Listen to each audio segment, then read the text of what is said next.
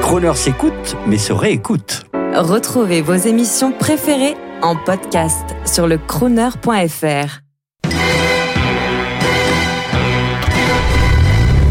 Eh bien bonjour, je suis Thierry S, je suis commissaire général euh, du mondial d'automobile je suis très heureux d'être au micro de Crooner. Le mondial d'automobile 2014 se porte bien, se présente bien, beaucoup de succès, beaucoup de monde, euh, euh, toute la planète automobile est présente, donc une vitrine complète de tout ce qui existe au niveau des constructeurs, au niveau des équipements.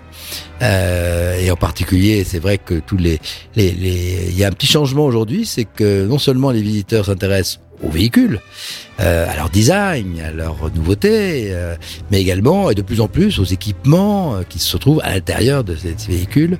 Euh, la haute définition euh, maintenant devient devient très présente, de plus en plus présente dans les véhicules, le, le DAB. Et d'ailleurs, j'ai une anecdote, un, un souvenir à, raconter, c'est que quand Roland Fort, à l'époque président de Radio France, avait lancé le, le, le DAB, au moment d'inauguration par le président de la République, il avait détourné Jacques Chirac du circuit qui avait été prévu pour lui montrer ce qu'était le DAB.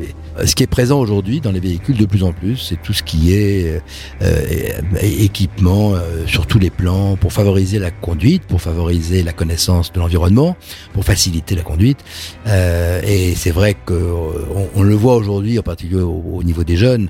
Euh, d'être accroché à son euh, à son téléphone portable euh, quand on marche, euh, on l'est aussi quand on conduit, bah, avec toutes les précautions qu'il faut prendre. Et, et c'est vrai que les constructeurs l'ont bien compris en faisant, en installant à bord des équipements qui permettent à la fois en termes de géolocalisation, en termes d'amélioration de la qualité du, du, du des émissions radio, enfin le, le, DAB, de plus en plus présente dans les dans les dans les véhicules.